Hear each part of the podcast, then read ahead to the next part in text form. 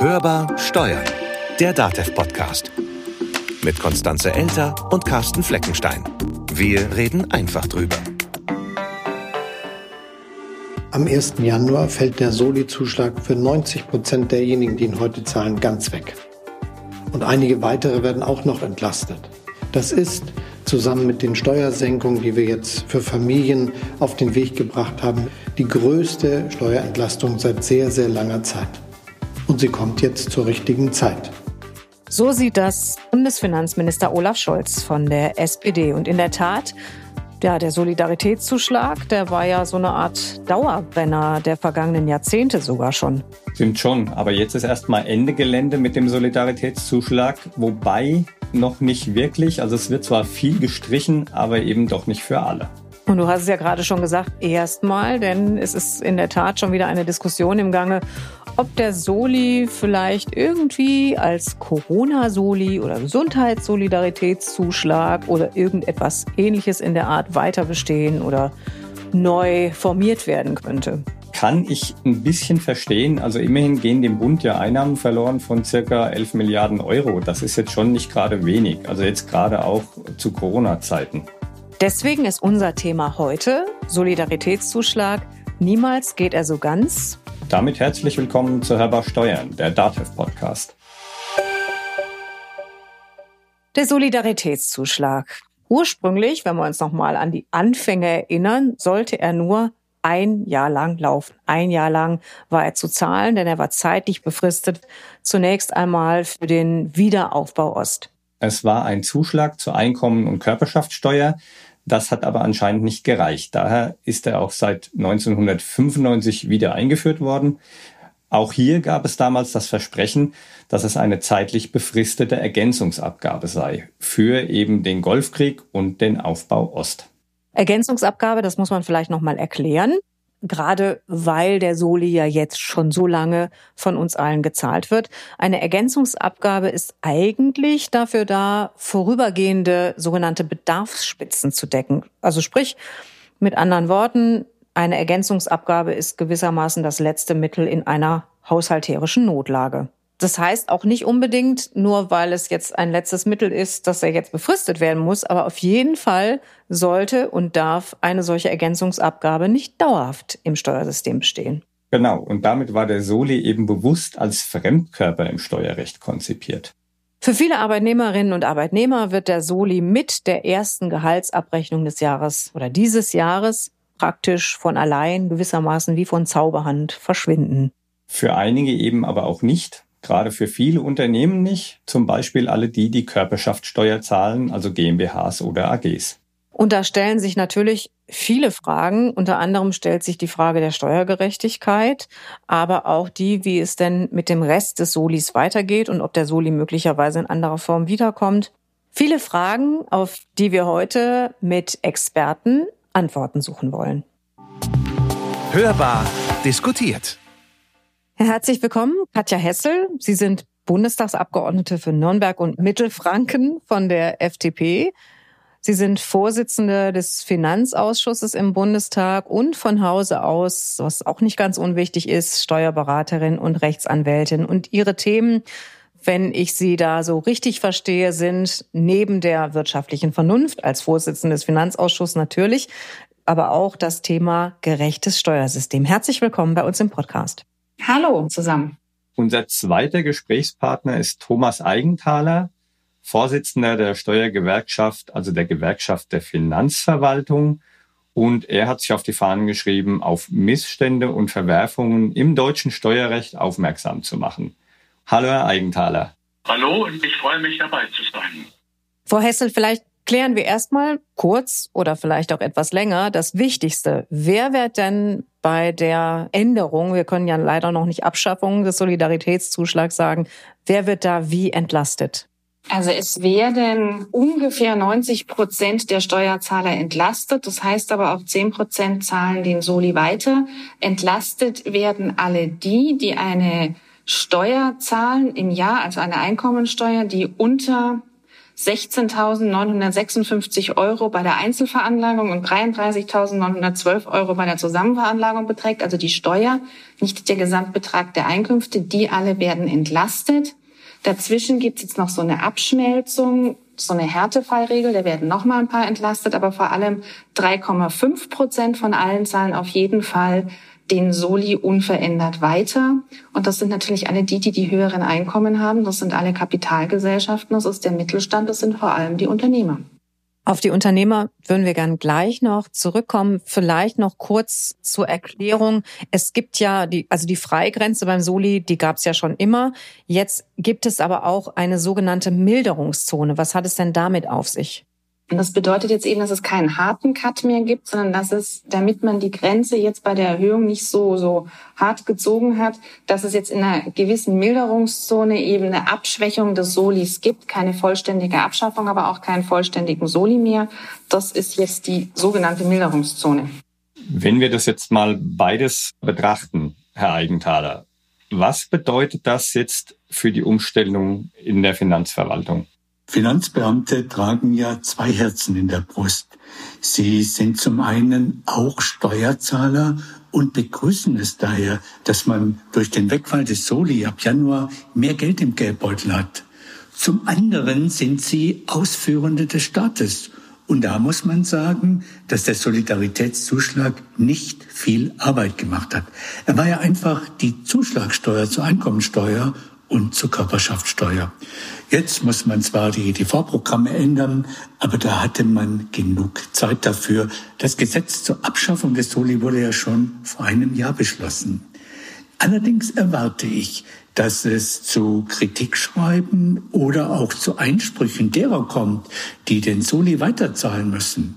Das sind die Bezieher höherer Einkommen, die Kapitalgesellschaften und auch der Soli bei der Abgeltungssteuer gilt ja weiter. Frau Hessel, bleiben wir noch mal kurz bei dem Punkt stehen, den Sie vorhin ja schon angesprochen hatten. Die Unternehmen, also zum einen natürlich die vermögenderen Steuerzahler, aber vor allen Dingen die einkommensteuerpflichtigen Personenunternehmen, um die es ja jetzt beim Soli vor allen Dingen geht. Mit welchen Konsequenzen müssen denn die rechnen bei der Teilabschaffung des Solis? Ja, eigentlich die Konsequenz für die bei der Teilabschaffung des Solis ist, dass sie davon nicht profitieren. Sie zahlen ihn einfach weiter. Für die wird sich gar nichts ändern. Genauso wie für alle Körperschaftssteuer, also für alle, die der Körperschaftssteuer unterlegt sind, für alle GmbHs, Kapitalgesellschaften, wird sich auch nichts ändern. Die zahlen einfach unverändert weiter. Wir haben ja da schon auch bei den einkommensteuerpflichtigen Personenunternehmen die gleiche Freigrenze wie bei den ich, in Anführungszeichen normalen, also dem Arbeitnehmersteuerzahler auch. Sprich, wir reden hier über den Mittelstand, aber wir reden nicht über den sogenannten Alleinselbstständigen, der möglicherweise nicht so viel verdient. Verstehe ich das richtig? Richtig. Also die, die, wie gesagt, eine Steuerlast haben als Alleinveranlagung unter, ich sage jetzt mal die Grenze knapp 17.000 Euro oder bei Zusammenveranlagung unter 34.000 Euro, die sind jetzt dann vom Solidaritätszuschlag befreit dieses Jahr.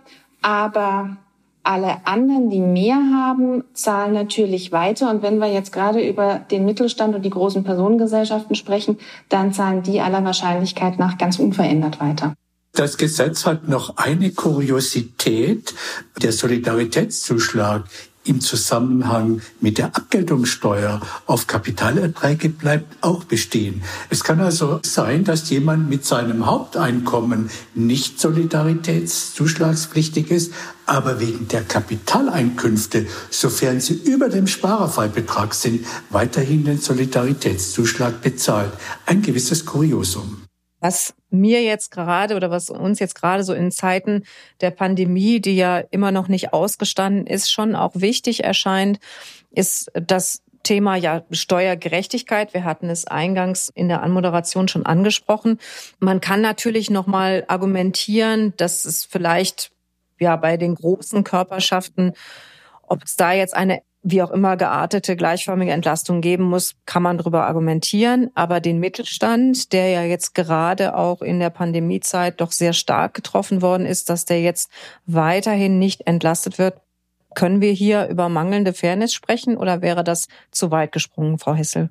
Ja, Fairness und Steuerrecht ist immer sehr, sehr auslegungsbedürftig, hätte ich jetzt vorsichtig gesagt. Es ist natürlich so, dass wir, also jetzt als FDP-Fraktion auch immer die vollständige Abschaffung des Solidaritätszuschlages geschafft haben, weil es schwierig ist, wenn eine Steuer nur noch von einem Teil gezahlt werden muss. Wir gehen auch davon aus, dass dies nicht verfassungskonform ist.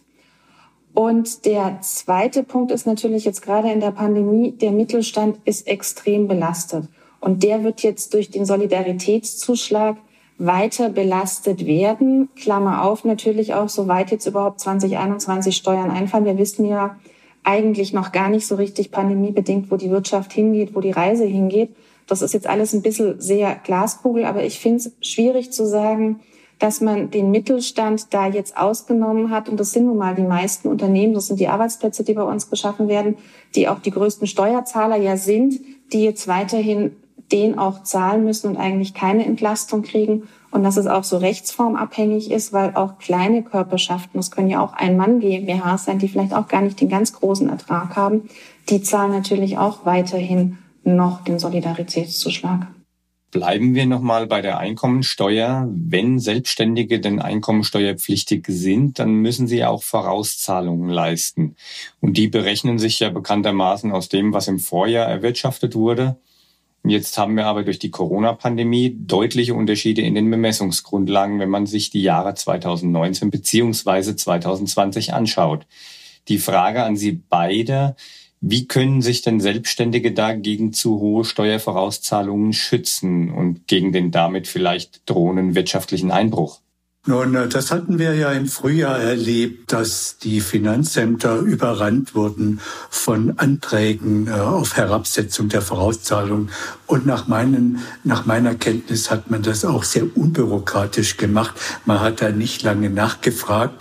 Aber man muss natürlich aufpassen, wenn sich die Dinge doch besser gestaltet haben, als man ursprünglich gedacht hat, kommt es natürlich zu Nachzahlungen, die dann möglicherweise in der Pandemiesituation auftreten. Das sind Liquiditätsprobleme und dann taucht die Frage der Stundung und auch der Verzinsung wieder auf kann ich jetzt nicht viel mehr hinzufügen. Wir haben wirklich, und das ging, kann ich jetzt sagen, auch aus der Praxis heraus wirklich relativ unkompliziert die Stundungsanträge, die am Anfang gekommen sind, auch die Herabsetzungsanträge, jetzt aufgrund der Einbruch durch die Corona-Krise. Und das sind dann auch die Sachen jetzt ja auch, nach denen die Vorauszahlungen in vielen Teilen für 2021, also für das laufende Jahr jetzt berechnet werden.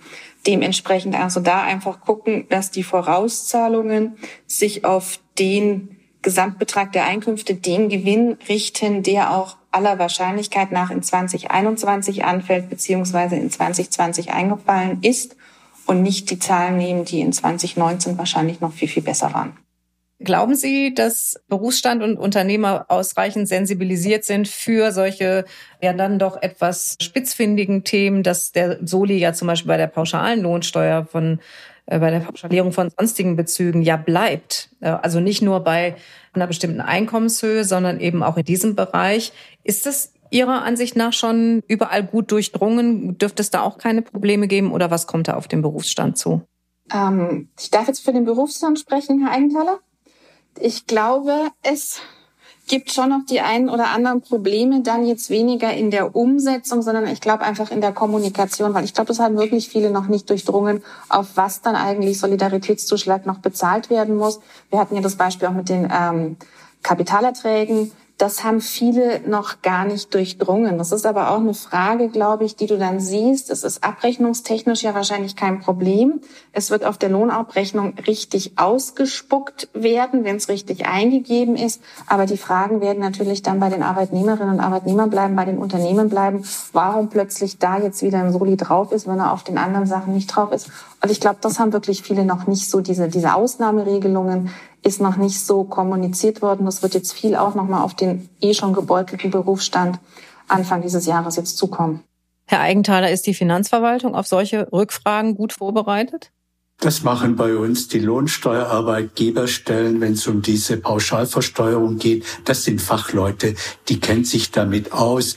Und hier ist die Zusammenarbeit zwischen den Unternehmen, diesen Lohnsteuerarbeitgeberstellen in den Finanzämtern, aber auch mit den Lohnsteueraußenprüfern, die ist da sehr gut. Da arbeiten Fachleute zusammen und da ist man lösungsorientiert, weil jeder weiß, Lohnsteuer ist ein sensibles Thema, da müssen die Dinge stimmen. Von daher mache ich mir da keine Sorgen. Sie hatten ja schon angesprochen, dass der Solidaritätszuschlag immer wieder Streitgegenstand vor den Gerichten war und auch immer noch ist, dass die Musterklage, die vom Bund der Steuerzahler unterstützt wird, die erst vom Finanzgericht Nürnberg abgewiesen worden war, ist jetzt beim Bundesfinanzhof anhängig. Was wäre denn Ihrer beider Einschätzung nach, wenn der Soli doch in einem letzten Verfahren komplett für verfassungswidrig erklärt würde? dann kommen auf uns alle, wenn, also je, je schneller das ist, und das ist ja das, was Herr Eigenthaler vorhin angesprochen hat, dann kommt auf uns alle natürlich viel Arbeit zu, weil dann Veranlagungen rückwirkend wahrscheinlich aufgehoben, geändert werden müssen. Das ist ja auch immer drauf, liegt auch immer daran, wie ein Bundesverfassungsgericht ein Urteil ausformuliert. Wir hatten ja auch schon Sachen, wo man gesagt hat, verfassungswidrig erst ab Zeitpunkt X. Wir gehen jetzt davon aus, dass er rückwirkend verfassungswidrig ist, wenn dann zum 01.01.2020. Das heißt, dass eigentlich die Veranlagungen, die für 2020 laufen, dann alle neu nochmal aufgerollt werden müssten. Also ich als Vorsitzender der Steuergewerkschaft bin da sage ich mal, nicht pessimistisch, was diese Prozessverfahren angeht. Am Urteil des Finanzgerichts Nürnberg sieht man ja, dass die Dinge nicht offensichtlich auf der Hand liegen. Natürlich wissen wir alle nicht, wie Karlsruhe entscheidet, wie gut die Dinge auch von den Klägern, von den Beschwerdeführern jetzt begründet sind. Das weiß ich nicht. Aber in der Vergangenheit hat das Gericht die Dinge meistens erst für die Zukunft geregelt, wissend natürlich, dass eine nachträgliche Veränderung der Steuerbemessungsgrundlage natürlich zu Haushaltsproblemen hier in diesem Falle des Bundes führen würde. Aber wir haben das bei der Vermögensteuer gehabt. Wir haben das bei Erbschaftssteuerfällen gehabt. Wir haben das bei der Grundsteuer gehabt. Die Dinge werden meist für die Zukunft geregelt. Von daher kann es natürlich sein, dass diese Sache mal ausgeht wie das Hornberger Schießen, wenn etwa eine neue Koalition nach der nächsten Bundestagswahl den hundertprozentigen Cut des Solis vornimmt und die Dinge dann nur noch nachträglich in den Geschichtsbüchern stehen, ob das nun rechtmäßig oder rechtswidrig war mit diesem Soli. Das heißt, es wäre jetzt nicht vorstellbar, dass innerhalb dieses Jahres möglicherweise doch noch der Rest des Solis auf alles und alle auf alles und für alle, muss man ja sagen, abgeschafft würde. Also wir theoretisieren jetzt ein wenig. Also politisch, politisch gibt's ja da gerade keine Mehrheit dafür. Also die sehe ich nicht. Und äh, ob das Verfassungsgericht in diesem Jahr noch entscheidet, ich meine, es liegen auch noch ältere Fälle äh, in Karlsruhe dort. Bin mir aber nicht ganz sicher. Aber ich kann mir nicht vorstellen, dass ein Gericht so schnell zu Potte kommt bei einer Verfassungsbeschwerde. Wünschenswert wäre es. Ich habe das vorhin gesagt, weil diese, diese, diese bleierne Schwere des Ungewissen, das nützt niemand. Weder dem Gesetzgeber noch der Finanzverwaltung, noch den Steuerzahlern, noch den steuerberatenden Berufen. Dem ist eigentlich fast nichts hinzuzufügen. Also ich befürchte auch, dass eine Entscheidung nicht so schnell geht, dass wir dieses Jahr noch vom Verfassungsgericht her wissen, wo die Reise hingeht. Ich meine, wir haben 2021 jetzt dieses Jahr Bundestagswahl. Wer weiß, was noch passiert? Und wir lernen ja alle, wir haben Jahressteuergesetze. Das heißt, Steuergesetze können bis zum 31.12. eines Jahres erlassen werden. Da kann man dann immer noch mal gucken, wie schnell Koalitionsverhandlungen sind, wer die nächste Regierung stellt, ob das noch ein Thema ist.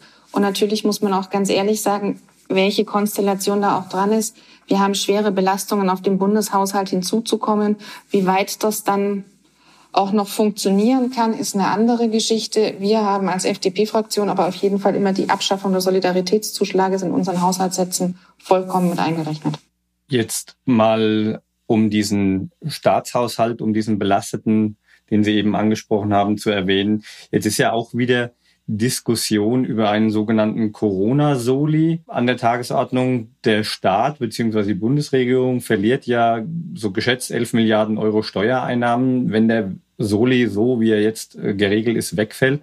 Wäre es denkbar, dass die Corona-Krise eben finanziert wird mit einem dennoch wieder neuen Solis oder einem anderen geregelten Soli? Ist denkbar, hätte ich jetzt immer vorsichtig gesagt, ist natürlich in ungewissen Zeiten vieles. Der Solidaritätszuschlag ist ja damals eingeschafft worden als Sondersteuer, als Zuschlagssteuer für die Finanzierung der Kosten der deutschen Einheit. Man könnte so eine Art von Zusatzsteuer natürlich wieder einführen. Aber ob das die richtige Geschichte ist, dass man genau die wieder belastet, die jetzt eigentlich aus der Krise herausstarten sollen, die die Wirtschaft wieder in Gang bringen sollen, mit einem neuen Soli, mit einem, die Tage war ja mal das Wort von Gesundheitssoli zu hören, halte ich für grundlegend falsch und hoffe, dass es hierfür auch im Deutschen Bundestag keine Mehrheiten geben würde. Also ich bin 46 äh, Jahre jetzt in diesem Steuermetier tätig und meine Steuernase sagt mir, dass nach der Bundestagswahl irgendetwas kommen wird zur Finanzierung dieser Pandemiekredite. Irgendwas wird passieren. Ob man sagt, der Soli ist psychologisch verbraucht, was ich durchaus sehe, dass er psychologisch verbraucht ist. Ich glaube, es ist nicht gut, etwas, was psychologisch verbraucht ist, dann erneut hochzuziehen mit einem anderen Namen. Ich denke mal, dass man eher in die Richtung einer einmaligen Vermögensabgabe gehen wird, weil die Vergleiche sozusagen schwierigste Situation nach dem Zweiten Weltkrieg, wo es ja eine solche einmalige Vermögensabgabe gab, die ist schon da, weil wir haben die Situation, dass einige vermutlich sehr stark in dieser Krise profitieren, etwa im chemischen Bereich, pharmazeutischen Bereich, während andere natürlich da niederliegen. Und da gebe ich Frau Hessel recht. Über alle jetzt denselben Kamm wieder zu scheren, ich glaube, das wäre nicht gut. Das wäre nicht gut, weil dann würde man auch die Frage stellen, ja, war das wirklich alles so richtig mit der Pandemiebekämpfung und so weiter? Aber die, die Idee, zu schauen, wer hat profitiert von einer Krise und wer ist durch sie stark belastet worden. Ich glaube, dieses Gerechtigkeitsthema wird auf die Tagesordnung kommen. Frau Hessel, Sie hatten das ja gerade schon gesagt oder erwähnt, dass der Soli ja ursprünglich auch mal befristet war, auf ein Jahr sogar nur als Ergänzungsabgabe und kehrte dann zurück, eben auch mit der Begründung Finanzierung der Kosten der deutschen Einheit. Abschlussfrage an Sie beide oder auch vielleicht mit Blick auf das, was Sie, Herr Eigenthaler, gerade ja vermutet haben. Wie schwierig ist es denn, eine einmal eingeführte, beziehungsweise mit Blick auf den Soli vielleicht auch einmal gewöhnte Abgabe wieder abzuschaffen? Also ich denke, der, der Solidaritätszuschlag ist psychologisch verbraucht. Ich glaube, ich glaube, die Bevölkerung hat keine Lust, ihn jetzt als Corona-Soli wiederbelebt zu bekommen. Ich glaube, da wird es an der Akzeptanz fehlen. Und man braucht eine Grundakzeptanz für Steuern. Ob man mit irgendetwas anderem kommt, das wird man sehen. Ich habe gerade eine mögliche, eine mögliche Denkschiene benannt. Für falsch hielte ich etwa die Umsatzsteuer zu erhöhen, weil dann zahlen wirklich alle vom Sozialhilfeempfänger bis zum Hochverdiener. Also da, da gibt es verschiedene Stellschrauben. Aber ich denke, richtiger wäre es zu gucken, wer hat von einer Krise besonders profitiert und wer ist durch sie geschädigt worden. Und da muss man einen guten Kompromiss finden vielleicht noch mal so, so, so ein Stück in die, in die Abstimmungslage hinein. Das Thema bei dem Solidaritätszuschlag ist ja, dass das eine Bundessteuer ist und dass die Einheiten, dass die Kompetenz hier einzig und allein beim Bund liegt. Das haben wir ja bei allen anderen Steuern nicht, weil die Gemeinschaftssteuern sind, wo immer Bund und Länder zustimmen müssen. Darum ist es ja immer sehr schwierig, irgendetwas im Steuerrecht zu verändern. Dementsprechend ist es aber auch so, der Solidaritätszuschlag fließt zu 100 Prozent in den Bundeshaushalt hinein. Er wird nicht mit den Ländern geteilt. Jetzt haben wir natürlich viele Thematiken auch gehabt. Wenn man sagen, Pandemiekosten, sehr, sehr viele Kosten dieser Pandemie trägt auch der Bundeshaushalt alleine. Er hat die Länder bei vielen Maßnahmen entschädigt. Das würde wieder viel für einen Solidaritätszuschlag in einer Weise sprechen. Bei einer Vermögensabgabe müsste man auch nochmal prüfen, wem die eigentlich dann wieder zustehen würde insoweit, weil die Vermögenssteuer an sich stand das Aufkommen ja den Ländern zu. Jetzt ist eine Vermögensabgabe auch keine Vermögenssteuer. Das habe ich jetzt, glaube ich, noch ein paar Fragezeichen dazu. Aber abzuschaffen? Die Vermögensabgabe, die steht in der Tat nach dem Grundgesetz auch nur dem Bund zu. Insofern ist eine Parallelität da. Die Vermögensteuer steht nur den Ländern zu. Das ist richtig. Vielen Dank. Ich war mir nämlich jetzt nicht sicher. Aber Sie haben ja vorhin gefragt, wie einfach es eigentlich wäre, den Solidaritätszuschlag abzuschaffen. Da sage ich, die Abschaffung wäre jetzt relativ einfach, weil das wäre wirklich nur die einfache Mehrheit im Deutschen Bundestag. Dann hoffe ich mal, dass für den Fall, dass wir diese Diskussion dieses Jahr haben, dass tatsächlich so einfach wird und für den Fall, dass es tatsächlich eine wie auch immer geartete Gesundheitsabgabe geben könnte, eine Abschaffung dieser Gesundheitsabgabe tatsächlich auch so einfach wäre, damit wir uns nicht alle wieder an höhere Steuern gewöhnen müssen. In diesem Sinne bedanke ich mich bei Ihnen beiden, Frau Hessel, dass Sie sich die Zeit genommen haben. Herr Eigenthaler, schönen Gruß nach Berlin und nach Stuttgart. Und ich wünsche Ihnen in diesen nicht ganz einfachen Zeiten einen guten Auftakt ins neue Jahr. Na, dann besteht ja doch noch Hoffnung. Das Jahr 2021 wird es auf jeden Fall zeigen und bis dahin werden erstmal viele entlastet und wer genau das ist, das kann man über Rechner des Bundesfinanzministeriums herausbekommen.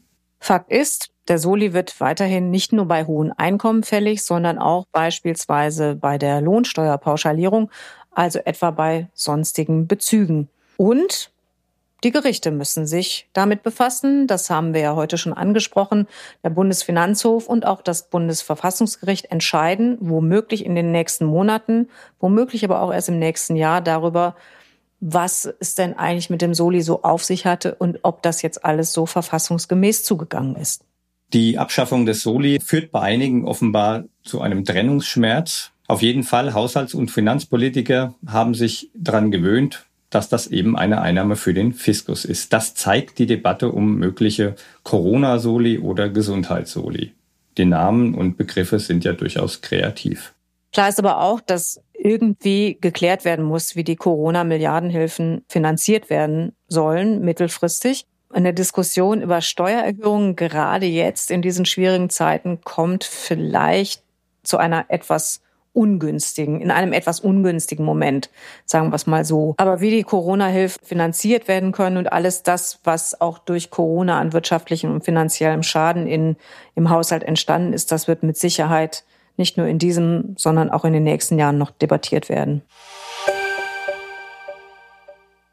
Das war Hörbar Steuern, der DATEV Podcast. Abonnieren Sie uns, teilen Sie uns, empfehlen Sie uns weiter. Und wenn Sie mit uns diskutieren möchten oder vielleicht auch ein Thema vorschlagen möchten, dann schreiben Sie uns gerne eine E-Mail an podcast.datev.de. Oder greifen Sie zum Telefon, die Telefonnummer 0800 082 6782. Wenn Sie noch mal so ein paar Dinge nachlesen möchten, die wir heute besprochen haben und zum Beispiel auch Informationen darüber, auf was alles noch Soli fällig wird, dann werfen Sie einen Blick in die Notizen zur Folge oder Sie nehmen über Social Media mit uns Kontakt auf, über Instagram, Twitter oder Facebook at dateveg. Mein Name ist Konstanze Elter. Und mein Name ist Carsten Fleckenstein. Wir wünschen Ihnen eine gute Zeit. Bleiben Sie auch im neuen Jahr optimistisch. Und hören Sie wieder rein. Hörbar Steuern. Der Datev Podcast.